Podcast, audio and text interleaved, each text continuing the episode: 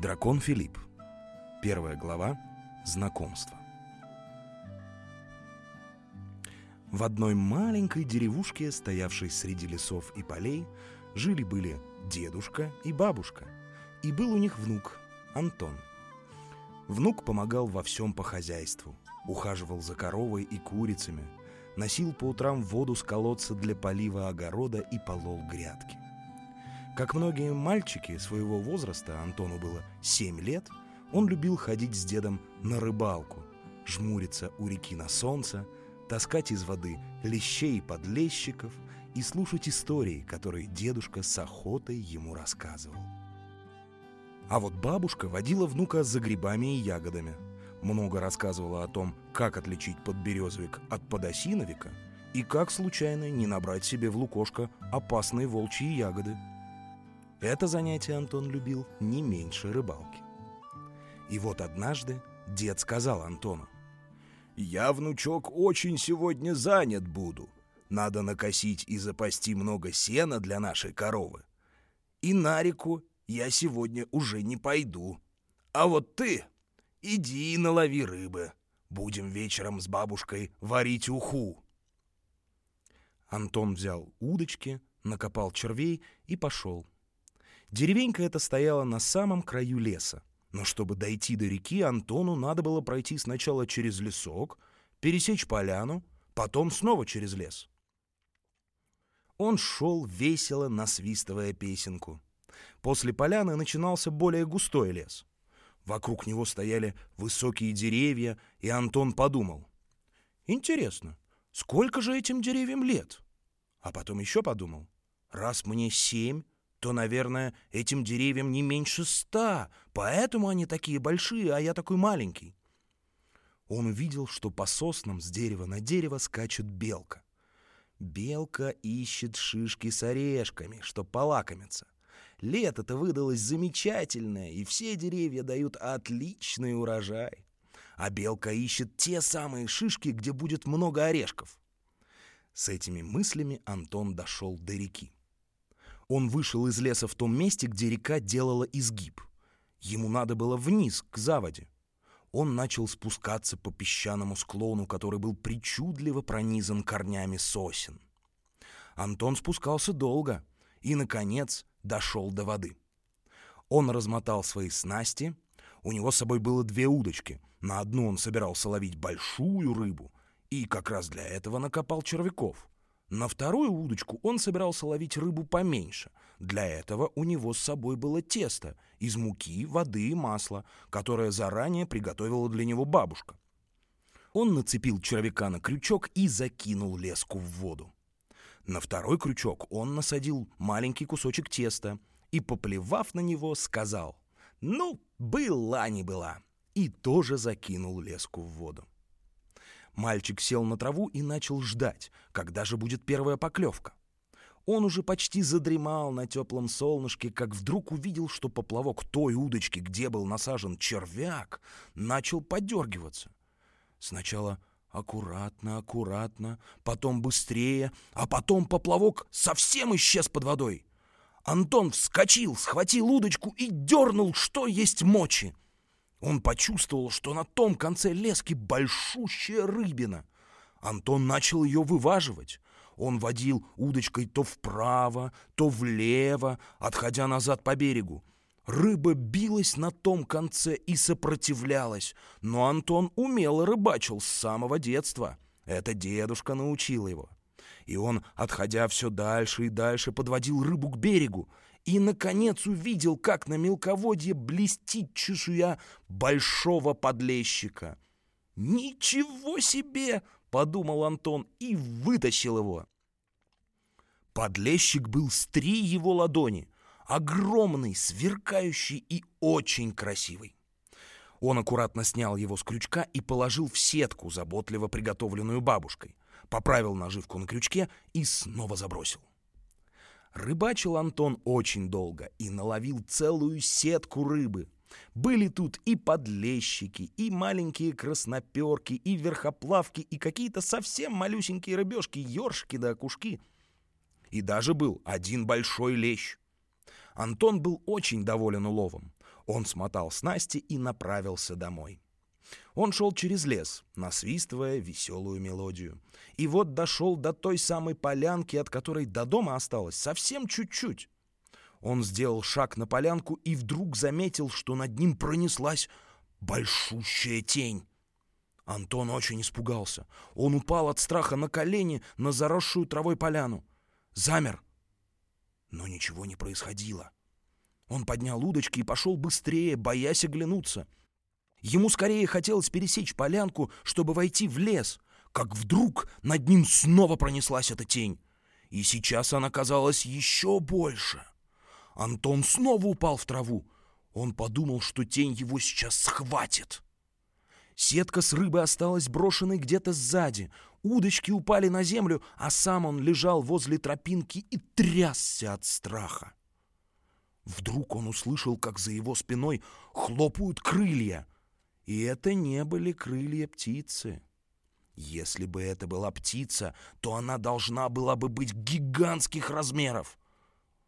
Он не решался поднять головы, лежал так с минуту, а потом услышал грозное рычание.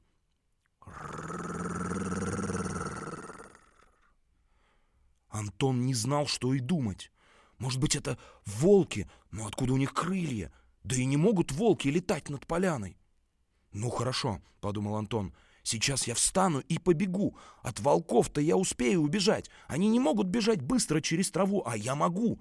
Он собрался силами, вскочил на ноги, оглянулся и увидел, что прямо за его спиной стоит огромный дракон.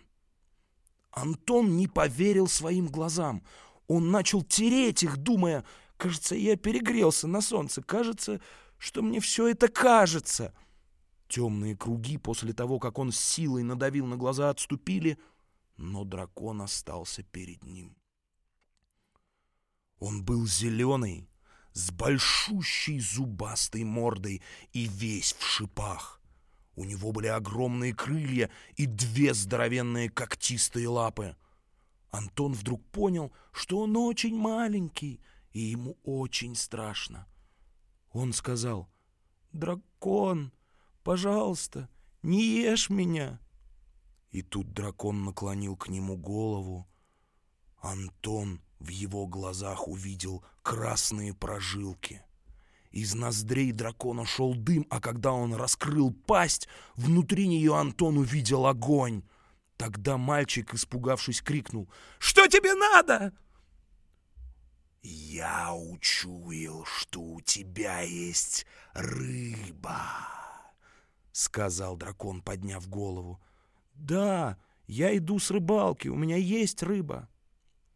«А ты можешь меня угостить?» Практически ласково спросил дракон. «Ну, конечно. Мне надо только найти мою сетку с рыбой. Я бежал от тебя и уронил ее где-то», — сказал Антон с облегчением, что съесть хотят не его самого. «Я чую, что она где-то здесь», — сказал дракон. И Антон пошел на трясущихся ногах искать сетку с рыбой. Он нашел ее быстро и спросил дракона. «Уважаемый дракон, неужели ты съешь все, что я наловил?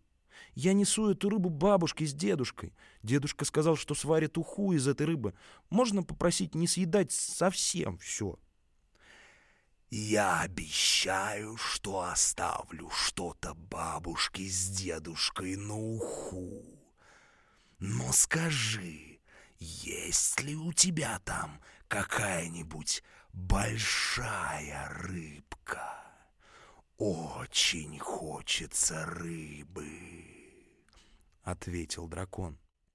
Антон открыл сетку и увидел, что единственная большая рыба был тот самый огромный лещ. Ему очень хотелось показать этого леща деду, чтобы дед его похвалил, чтобы дед сказал, что Антон молодец.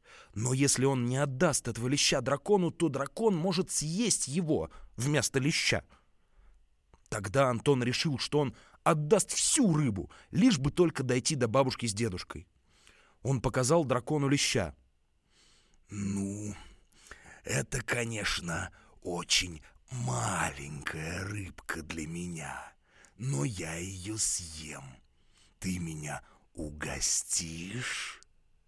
Ты можешь подкинуть эту рыбку высоко-высоко. Давай!» — сказал дракон. И Антон подкинул эту рыбу, как ему казалось, высоко, и тут челюсти дракона сомкнулись практически рядом с ним, и он увидел огромные зубы. Они были такие большущие, что Антону страшно было даже от того, что они были рядом с ним. «Очень вкусная рыбка, но очень маленькая. А есть еще что-нибудь?» — спросил дракон. «Да, конечно». И тогда мальчик скормил ему всех подлещиков, что у него были. Оставил одного на уху. Ну а маленькие рыбки дракона не интересовали. Дракон сказал, что он не наелся, но поблагодарил Антона за то, что мальчик его накормил. А потом задумался и добавил.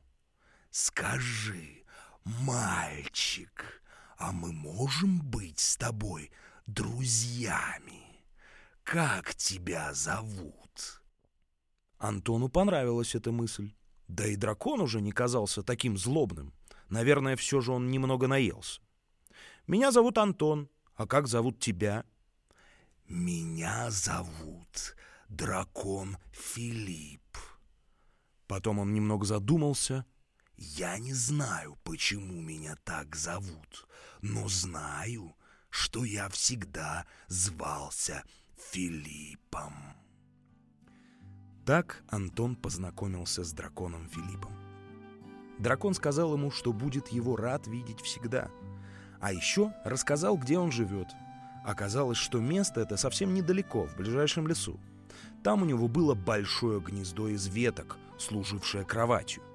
А еще дракон Филипп рассказал, что он очень одинок, у него нет друзей. Антон решил, что раз уж он не боится дракона, значит можно с ним дружить.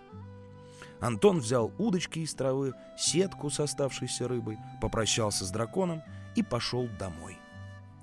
Так у дракона Филиппа появился друг, мальчик Антон.